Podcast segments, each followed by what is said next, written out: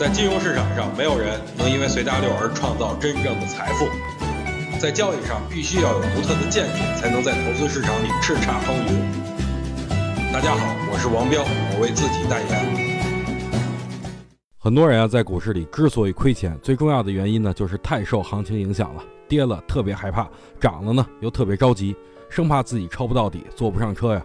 其实我跟大家伙儿说呀，真正的抄底不是说在指数新低的时候抄，因为新低以后还有更低。在新低的时候抄底呢，对的几率仅有百分之二十而已。对于玩概率的游戏来说，百分之二十完全是不够的。但是什么时候几率会大一些呢？就是当指数连续两到三天不创新低了，而且成交量是逐渐放大的，这种情况就是代表几率已经提高了不少，最起码有百分之六十了。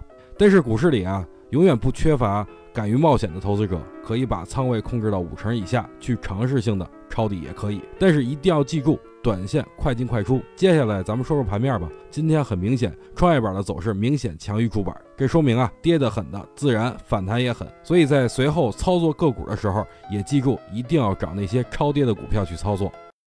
想听更多彪哥的语音，可以添加彪哥微信公众账号王彪 HT，或在新浪微博上搜索王彪 HT 来跟彪哥进行互动哦。